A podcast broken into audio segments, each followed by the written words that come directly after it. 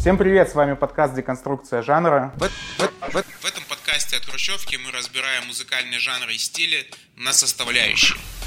Сегодня в студии я, Иван Бортников, со мной Тим Сикс и кошка Годзилла, которая играет с маленьким шнурком.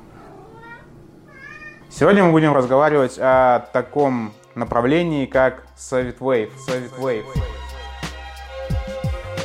Мне кажется, Soviet Wave — это довольно такое расплывчатое понятие, и когда я впервые о нем услышал, я совершенно не подозревал, что это именно электронная музыка. То есть мне казалось, что Soviet Wave может быть не только электронная музыка, но и, там, не знаю, какой-нибудь постпанк, который э, как-то отсылает к СССР, и вообще очень большой пласт не электронной музыки. Но сейчас Soviet Wave воспринимает как раз как э, такой под стиль электроники. Вот что ты скажешь, что для тебя Soviet Wave?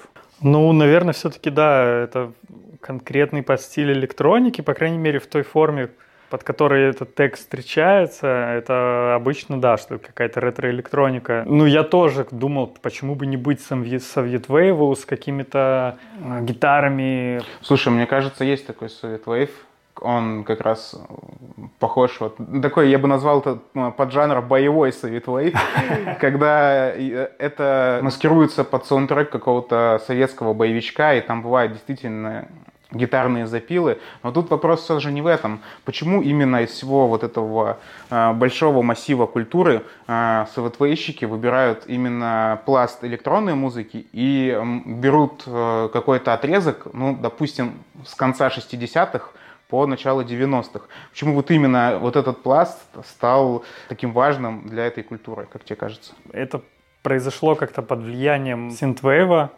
ретровейва, да, ну это как бы вполне конкретная электронная музыка с конкретным звучанием, и Soviet он как бы отличается звучанием, но сама идея, мне кажется, была взята оттуда, такая локализация, э, географическая локализация synthwave а, под вот э, конкретный тип ностальгии. То есть ты думаешь, что люди, которые создавали у нас в стране Soviet Wave э, треки, это люди, которые, в принципе, ориентировались на retrowave, synthwave зарубежный? Я думаю, да, это вполне могло быть таким а, моментом, что типа, вау, это прикольная движуха, но типа, может быть, это стоит больше адаптировать под наши реалии. Потому что, ну, там, западные какие-то отсылки могут быть часто неактуальными, что-то, ну, до нас же не все доходило, и там не было всех э, каких-то приколов.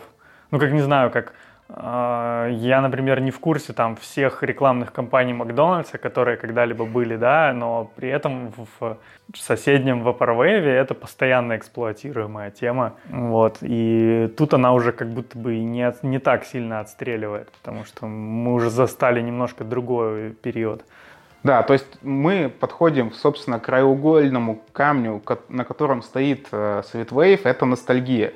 Конечно. Есть, если есть ностальгия, то из этого можно сделать жанр, как мы уже поняли. Ну, да. На самом деле я послушал вот перед нашим выпуском много Sweet и он бывает совершенно разный. И если не брать именно эстетику, то можно подумать, что эта музыка и не в Советском Союзе была типа написана, то есть не э, музыкантами, которыми вдохновлялись совком конкретно. Вот, получается, что важнейшая вещь во всем этом – это эстетика и чувство ностальгии, правильно?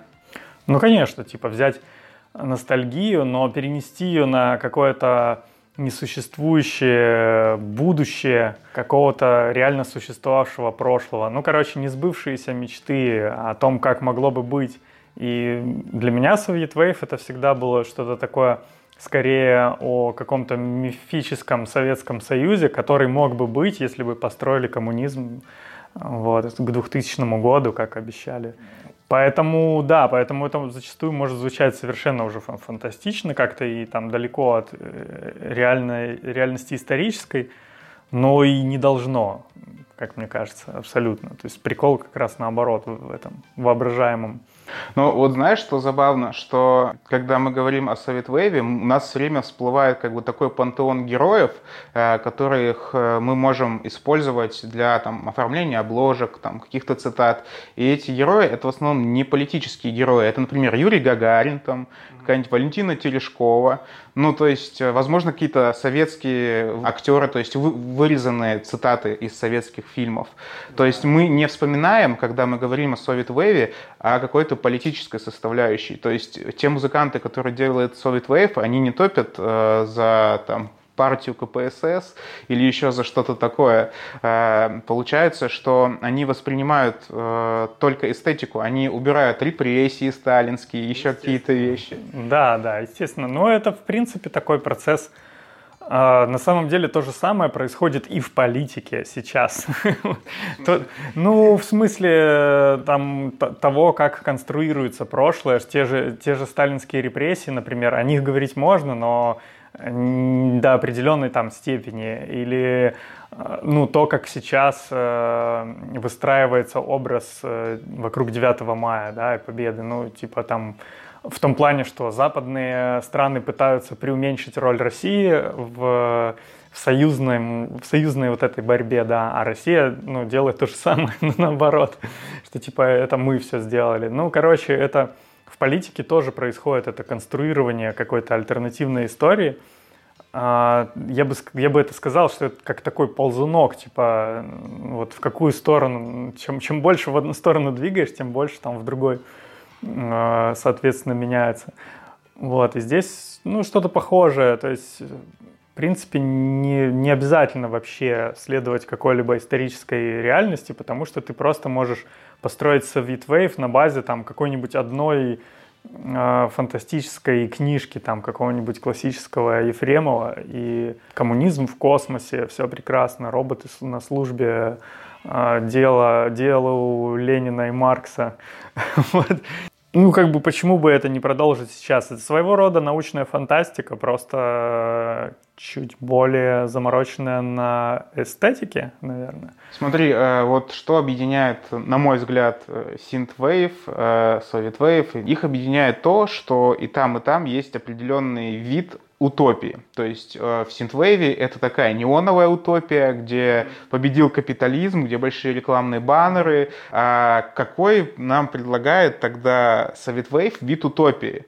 То есть когда на обложках альбомов какие-то хрущевки или э, бюсты Ленина, я на это смотрю, но я не понимаю, в чем утопия Совет Вейва. То есть что он предлагает? Гагарин в космос-то полетел, а что дальше? Мне кажется, там можно выделить несколько направлений таких основных. Я бы сказал, что а, тут уже различается как раз по типу ностальгии. Нужно анализировать то, что приводит человека к этой музыке. Ну, если говорим об артистах, да, что привело человека к этой музыке.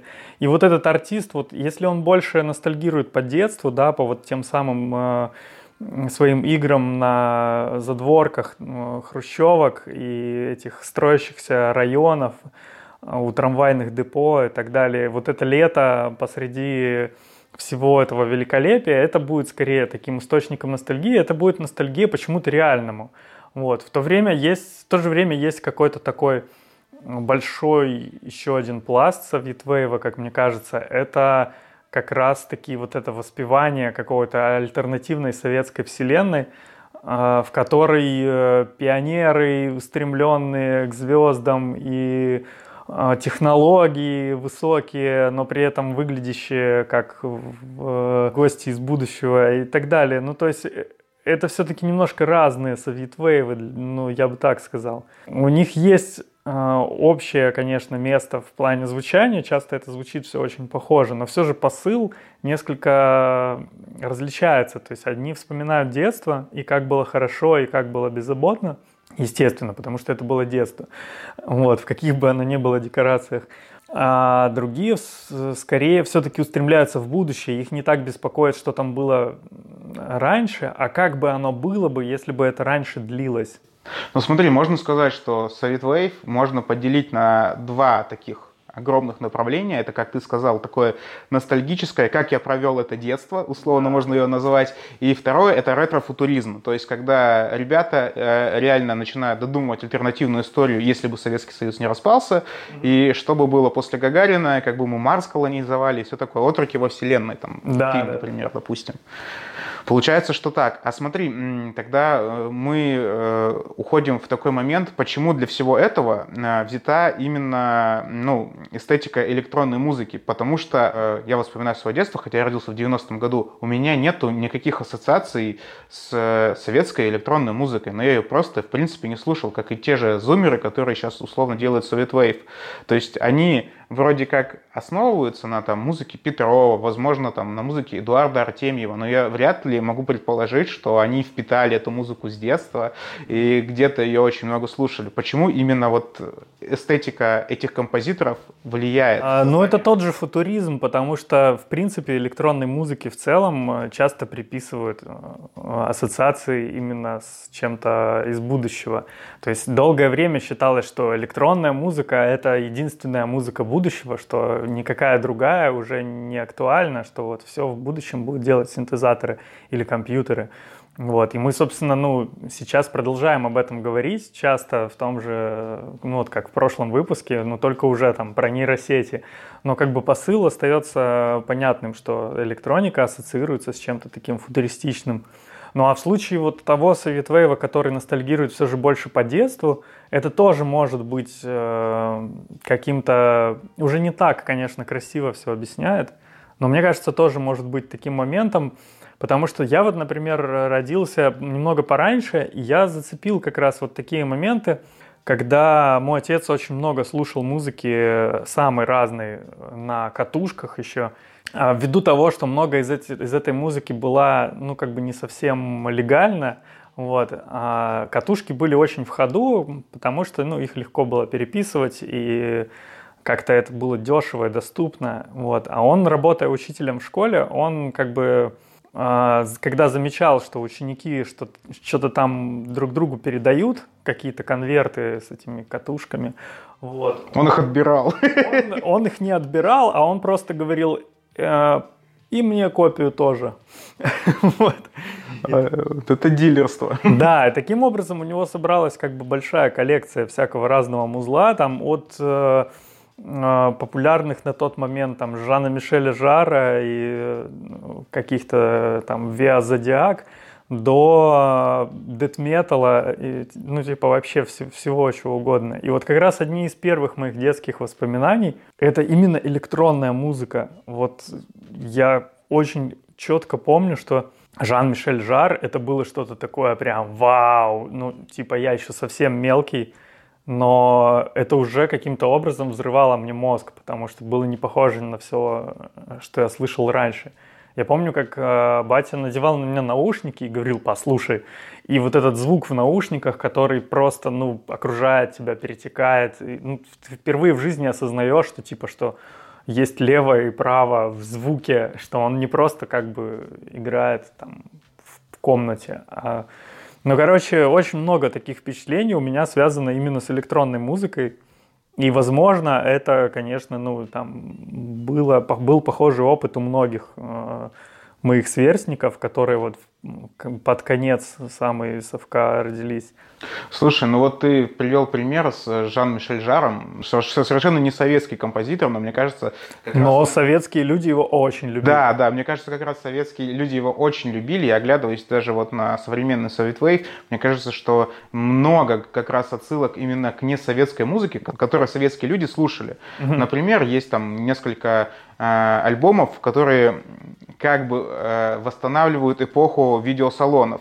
То mm-hmm. есть, когда люди приходили в видеосалон и смотрели не советский фильм, но в видеосалоне. И музыка, которая там звучит, она не советская, но это подается как Soviet Wave. То есть получается, что тут уже идет такая гиперотсылка к тому, как бы я вот эту музыку слушал бы в Советском Союзе. То есть я бы слушал эту музыку, наверное, сидя в видеосалоне и смотря там второго Рэмбо, например. Ну да, да. Но это интересно, это уже такой мета, мета retrowave. Да, то есть это ретро, это retrowave через призму советского восприятия. Не знаю, как назвать именно этот поджанр, если мы разделили уже на два поджанра, детский и вот этот ретро-футуристический. Как назвать этот, я, к сожалению, не знаю, но вот есть и такие вещи. Ладно, смотри, а, хочется подумать о том, как, собственно, Совет Wave появился и почему он появился именно в десятых годах, потому что до этого не было такого тега, как Совет Wave, хотя люди всегда заигрывали с советским прошлым. Ну, самое пошлое, что можно вспомнить, например, это какие-нибудь старые песни о главном. вот такой проект ОРТ, ну, который да. делал Леонид Парфенов. А, группу ППК с их переделкой музыки Артемьева. А, еще в 90-х годах а, проходили тусовки, которые назывались Гагарин Пати. И потом наступили нулевые, и в нулевых э, я лично ну, не видел какие-то предпосылки к тому, что в десятых годах все возьмут и начнут э, рефлексировать по поводу детства Советского Союза, по поводу ретро-футуризма, почему это появилось вот именно в десятых годах. Ну, во-первых, мне кажется, как раз возраст тех, кто зацепил вот это последний кусочек советского детства, возможно, как раз эти люди к десятым вышли к тому возрасту, когда ты начинаешь осознанно что-то делать. Вот. Во-вторых, мне кажется, еще в принципе нулевые в э, постсоветском пространстве были таким временем переваривания вообще огромнейшей массы всего, что хлынуло с э, Запада. Потому что если в 90-х это хлынуло больше в каком-то социально-экономическом плане, вот. А потом уже подоспел и пласт вот этот культурный, и его стало так много, что все нулевые просто происходило какое-то такое кашеобразное бурление, и в нулевые я не могу отметить вообще, чтобы в принципе появлялись какие-то жанры именно специфичные для постсовка. То есть в десятых, э, насколько я понимаю, и новая русская волна появляется, и Совет Вейв, и кучу всего, что уже как-то как-то рефлексирует на прошлое, а до этого, видимо, еще время рефлексии не наступило. Было время дезориентации. Я вспоминаю нулевые в России, это реально времена подражания. Да, да, то... то есть, типа, когда даже ты включаешь там какой-нибудь канал НТВ, и там какой-нибудь э, Comedy Club, они выходят под какой-то трек 50 цента, э, начинают шутить и делают вид, что они как будто бы живут где-то в Нью-Йорке, да, в ночном да. клубе. То есть, э, совершенно в нулевые было не модно что ли, э, показывать то, откуда ты, то есть все было пригламурено. Вот этот гламур, который мы взяли э, где-то из каких-то пошлых фильмов 90-х и подумали, что действительно так люди и должны выглядеть. Да, да, да. В нулевые все так одевались. Это очень хороший поинт, потому что реально это было такое время, типа просто сделать как там, как у них – а потом уже, видимо, когда наигрались с этим, уже стал появляться вопрос какой-то аутентичности, типа, ну, сделали мы как у них, а, а у нас-то как вообще? Что мы можем сделать? Ну, вот что-то сделали. И, ну, в принципе, довольно неплохо, как мне кажется. вот. Это, конечно, очень э, сконструированная вся история, но, в принципе, как и все жанры, появившиеся после десятых, мне кажется, любое, даже, ну, не ретро-футуризм, а просто ретро, э, ревайвалы там каких-либо жанров, они все равно конструируют какое-то альтернативное прошлое. Они никогда не восстанавливают именно так, как было. Ну, то есть это не реконструкторское движение, а именно что переосмысление под нынешние реалии, как какие-нибудь там вроде того, как, как это будет монетизироваться, например. Вот, потому что, в принципе, мне кажется, в мире в десятых появился запрос на аутентичность вообще во всем в мире. И глобальная культура, она как бы сделала такую небольшую просадку в плане того, что типа, ну да, хорошо, во всем мире теперь играет там какой-то очередной хит, и он звучит на всех радиостанциях. Раньше он не звучал на огромной территории, а тут и на этой территории он тоже звучит. Но что дальше-то? вот. Где брать вот эти хиты? И вот как раз к десятым, как мне кажется, проходит время каких-то суперзвезд, и наступает э, вот этот момент поиска какой-то аутентичности. Ну, ты имеешь в виду, что нет уже таких суперзвезд, там, как... Ну, как Майкл Джексон, да, или как Битлз, или как Квин, или, ну, не знаю, как Мадонна, но еще появляются... Ну, не знаю, тебе скажешь какой-нибудь Канни Вест, э, тоже тебе скажешь, что это какой-то супер-пупер э, музыкант, который... Возможно, возможно. Может быть, я уже просто не так э, это вижу, но Мне кажется, что начиная с десятых все начинает как-то локализоваться гораздо сильнее. И даже, хотя индустрия продолжает э, производить вот этих суперзвезд, самих этих суперзвезд становится так много, что, да. что ты уже все равно локализуешься даже в этом. Э, теперь есть суперзвезда для любого человека, и для домохозяйки, и для да. ее трехлетнего сына, и для ее мужа. Да. Раньше бы они послушали одного и того же человека, скорее всего. Ну да, если Майкл Джексон, он был как бы суперзвездой ну, для самых разных вообще прослоек населения, то Канни Вест, ну не знаю. Согласен, согласен, да. Я вот когда думаю о Канни Весте, я думаю, так я же его не слушаю. Ну, наверное, и моя мама его не послушает. И, возможно, даже э, мой брат младший тоже вряд ли будет его слушать. То есть, получается, да, что как бы, хотя мы знаем этого персонажа, но слушаем ли мы его музыку, вообще вопрос ну, да. открытый. Ладно, согласен. Давай вернемся все-таки к Советвейву. Вот что меня еще интересует. Э, вот этот ревайвал, о котором ты говоришь, он же не только был связан с электронной музыкой. Например, начался, начался постпанк ревайвал, и там многие группы в России, которые сейчас играют постпанк, начали играть постпанк, но они начали его играть не так, как группа Cure какая-нибудь или еще кучу других англоязычных групп, а они начали ориентироваться тоже на там, группу кино, на группу игры, то есть на какие-то группы, которые существовали реально в Советском Союзе. И даже если мы послушаем их звук, он как будто где-то там и остался. То есть это какой-то приглушенный, лоу-файный, как будто записанный на магнитную ленту, что раньше бы сказали бы, это некачественная запись, то сейчас тебе скажут, то это такой стиль. Вот. И то же самое я слышу в Sovietwave е. То есть в Sovietwave е всегда есть, ну не всегда, в большинстве случаев есть вот этот момент э, плохой записи. Плохой в кавычках, в том плане, что мы слышим, Намер... как будто что-то сырое, ухудшено. намеренно ухудшенное, что-то сырое, как будто ты это слышишь на кассете. Зачем, как ты думаешь, это делается? И второй момент, э, насколько сильно э, вот эта вот сырость и грязность стала ассоциироваться вообще с аутентичной российской музыкой. Такое ощущение, что если ты хочешь делать что-то аутентичное и российское, оно должно быть обязательно сырое, грязное, чтобы где-нибудь там подпердывало в левом канале. Ну, я думаю, это связано как бы с тем, что все это ну, все, к чему эта музыка отсылает, оно, в общем-то, и слушалось на кассетах или там катушках. Ну, в общем-то, мало кто располагал какой-то хай-файной аппаратурой в Советском Союзе. И поэтому, да, даже если ты слушал пластинки, все равно советские проигрыватели далеко, ну, как бы не хай-фай оборудование зачастую. И поэтому это дополнительный такой штрих для придания вот этой самой аутентичности. Потому что иначе ты это же как раз работает на уровне подсознания, что ты считываешь эти маленькие штрихи, и иначе ты просто не, не проникаешься, если это звучит не так, как ты запомнил, как что-то похожее звучало. Там же все время используется не только вот это приглушенное звучание, используется характерное звучание советских синтезаторов. Даже если это делается на со- современных синтезаторах, потому что на них это сделать проще, с советскими синтезаторами попробуй еще сыграть что-нибудь, они все время расстраиваются и ломаются и так далее. Мало кто из них доживает до нынешнего времени. То есть ты как бы эмулируешь еще и звук синтезатора, еще и именно таким образом его записываешь, чтобы он звучал как тогда. То есть это ну, довольно дотошный э, процесс.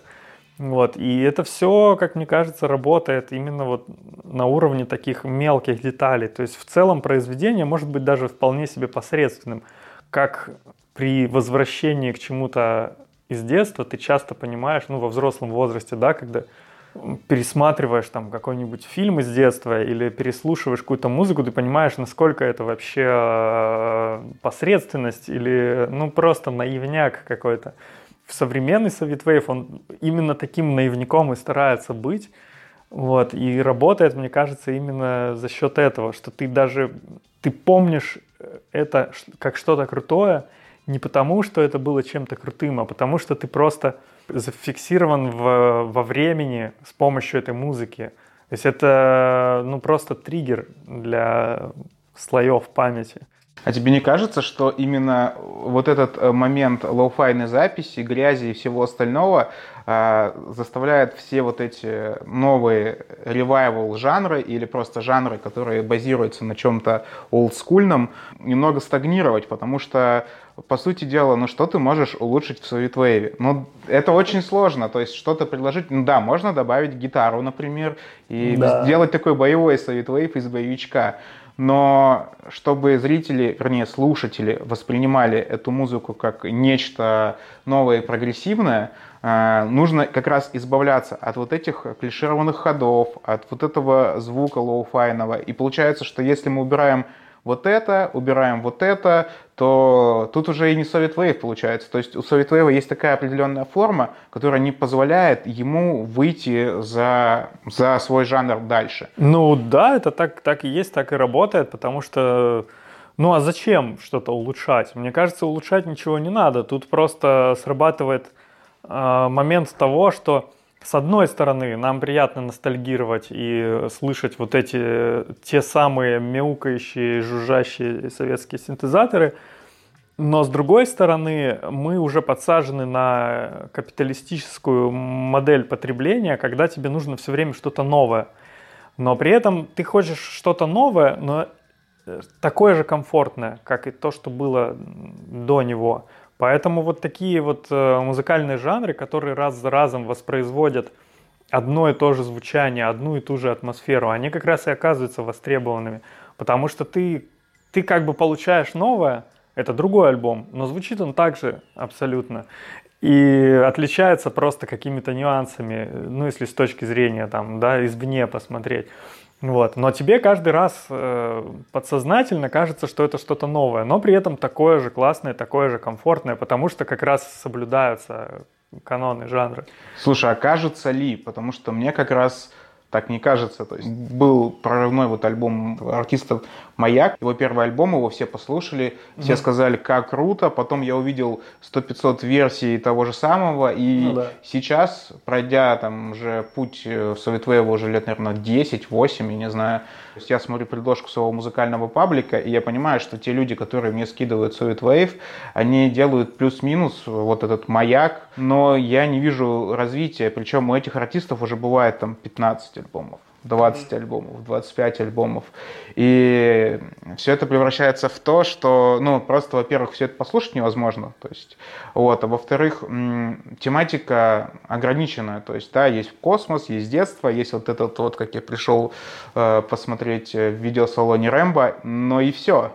То есть на этом стиль э, заканчивается. Почему мы не видим такого продолжения, как там, например, в Vaporwave, который просто разбился на кучу маленьких локальных поджанров и существует mm-hmm. до сих пор. Почему мы видим вот такую стагнацию и почему не начать ностальгировать э, о чем-нибудь подальше или на чем-нибудь пораньше? Ну, например, почему никто не ностальгирует по 50-м советским? Но тут, мне кажется, проблема, в принципе, постмодерна, о чем мы и в прошлый раз говорили, что в какой-то момент э, вот этот э, перепроизводства и постоянного воспроизводства симулякров, оно э, зависает, выходит на какое-то плато и просто длится и длится, длится. Поэтому, собственно, и так много разговоров о том, что типа э, поздний капитализм э, запарил уже совершенно, пора это заканчивать, нужна какая-то революция, там, метамодерн и так далее, и так далее. Потому что,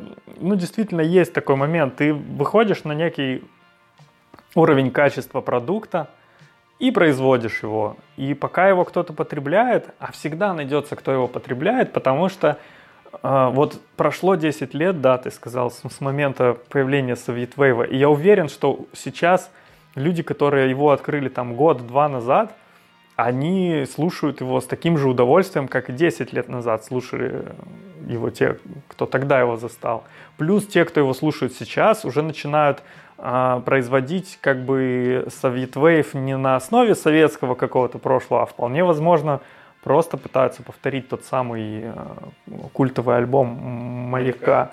Вот. И, и этот процесс, в общем-то, может длиться бесконечно. Его ну, нужно только останавливать каким-то волевым усилием.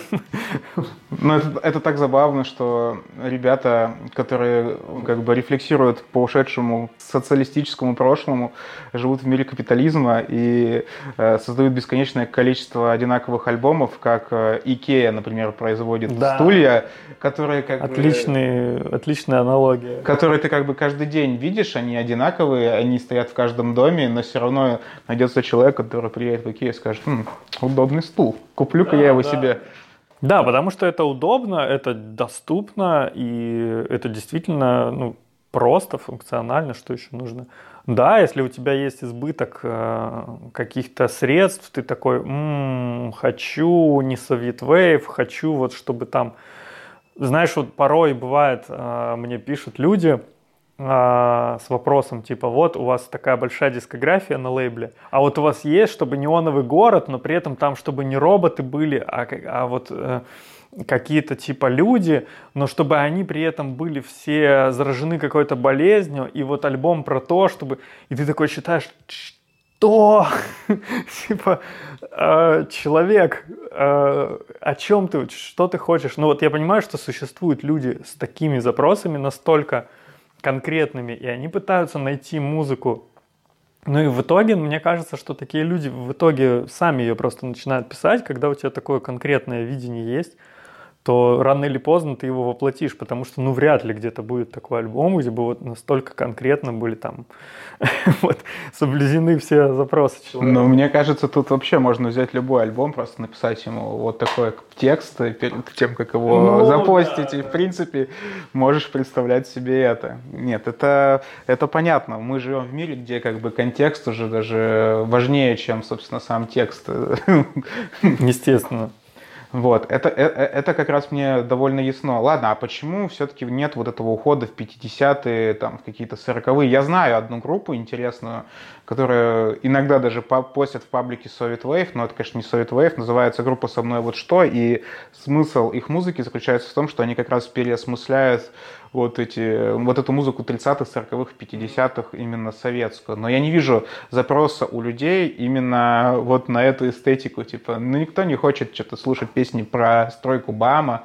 Почему? Слушай, ну я вот э, могу честно признаться, последний год э, мы с женой смотрим только советское кино.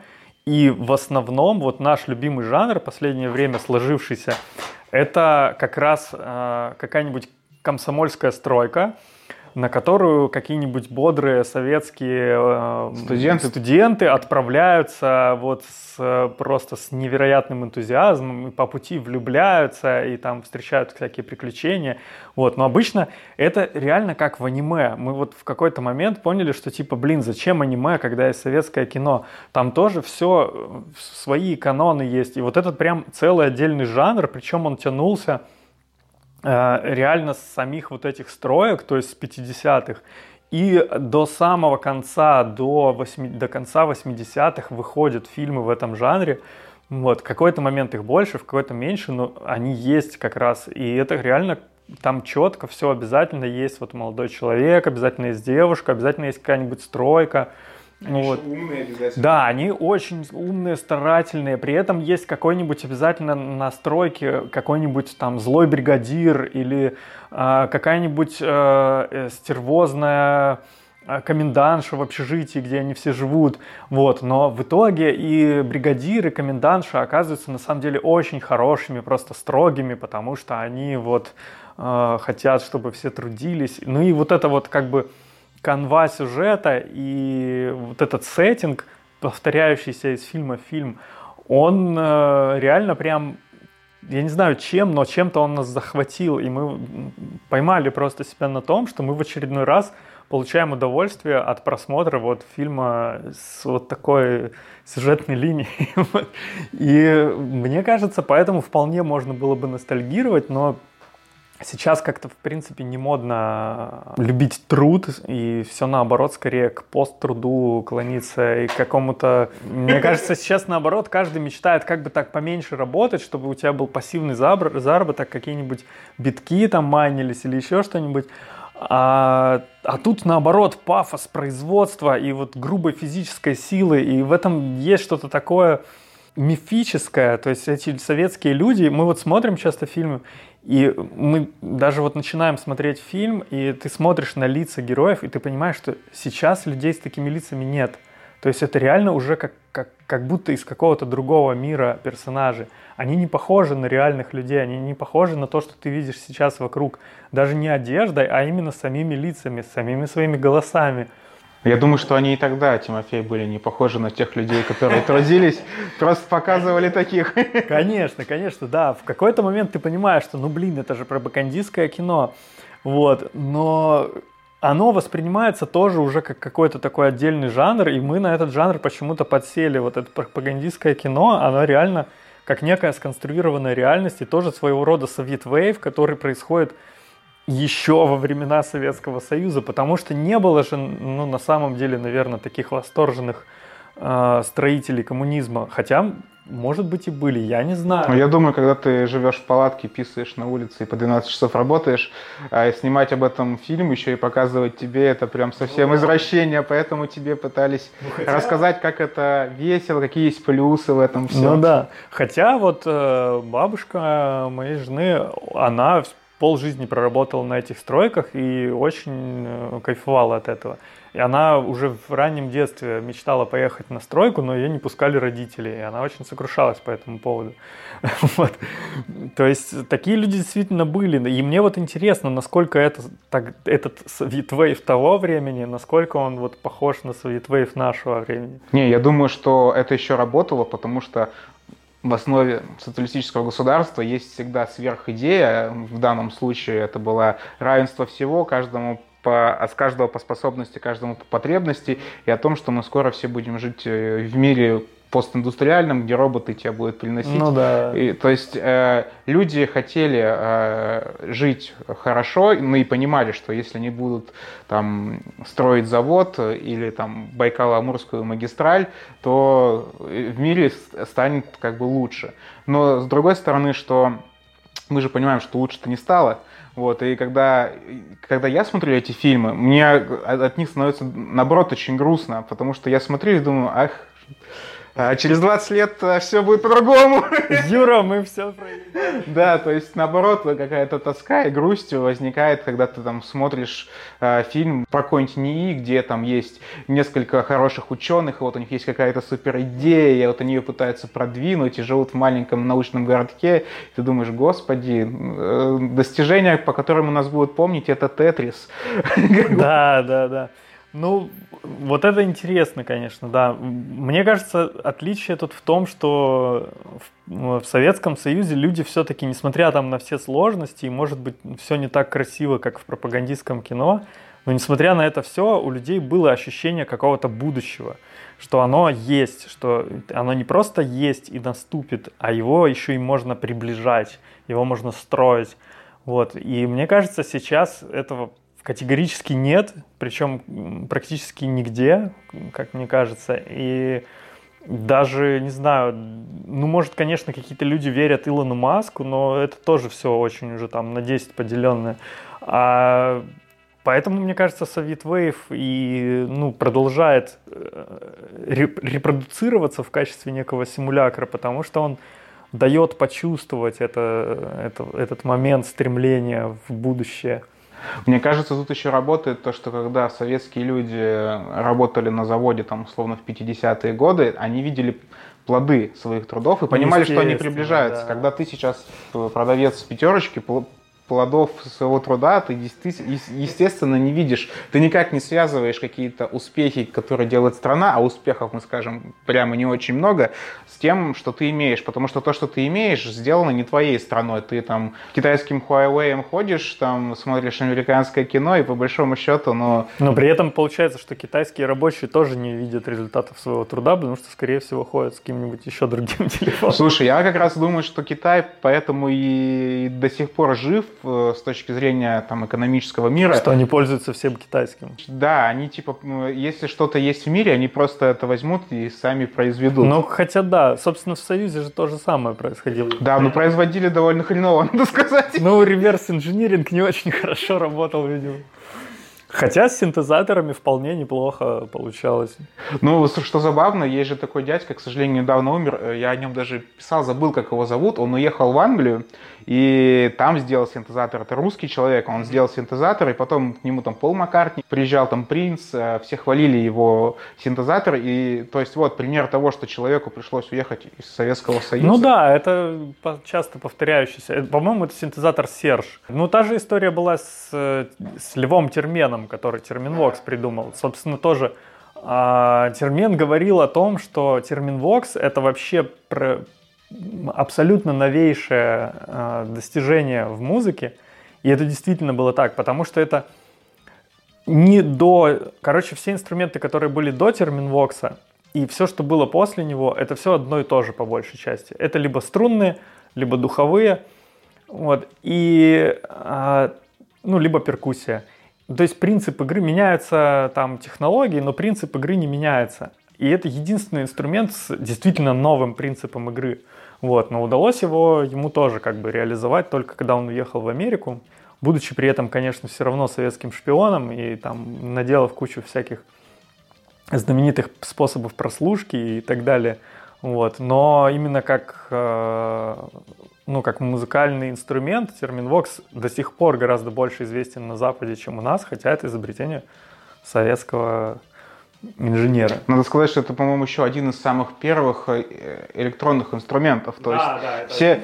то есть можно сказать, что мы да, да, до, до появления синтезатора, то есть были какие-то попытки что-то чего-то похожего на синтезатор э, в конце 19 века, но это была штука размером со здание, то есть она занимает телохармониум, который занимал целый подвал здания, и, ну, как бы это еще очень отдаленно напоминало. А тут портативная коробочка, еще и без, ну, без касания это все работает, ну, просто чистая, чистая фантастика. Для 20-х с их футуризмом это был просто, мне кажется, вообще апогей всего, чего можно было достичь.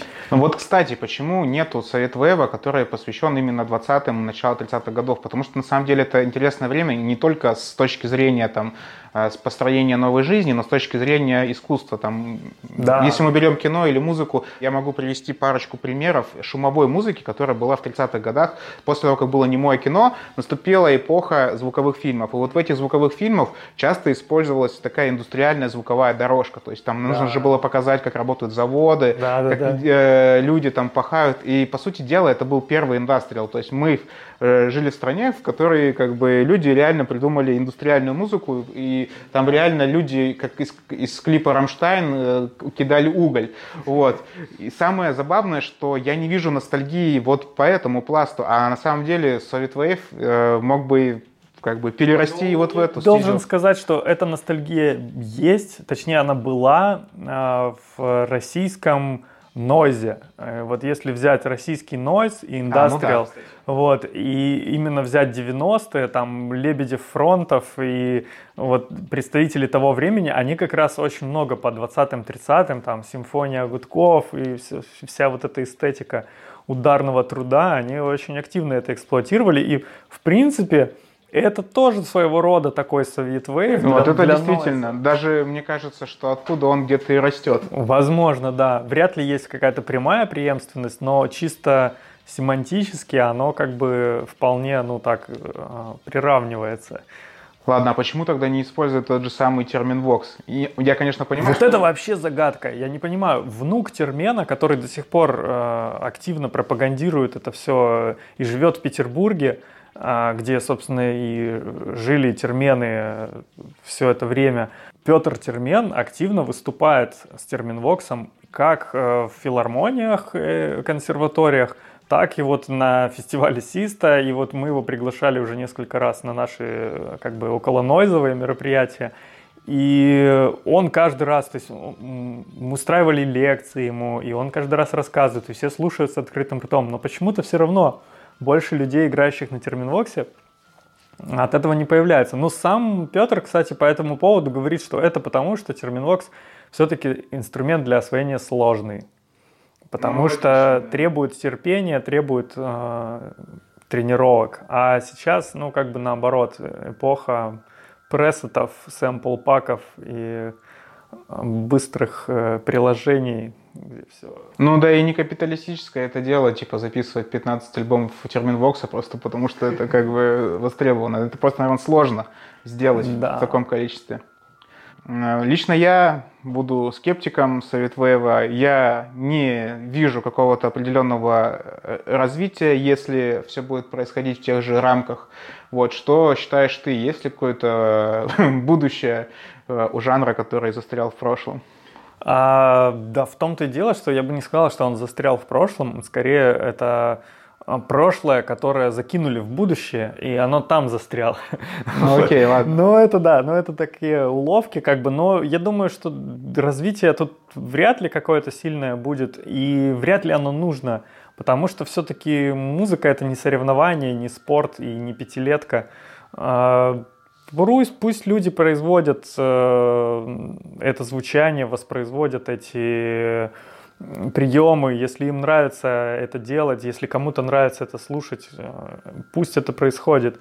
И я думаю, что это еще будет длиться какое-то время, пока ну, там, не появится что-то, что вытеснит э, просто популярность э, чего-то другого, вытеснит ту нишу, которую сейчас занимает Soviet Wave.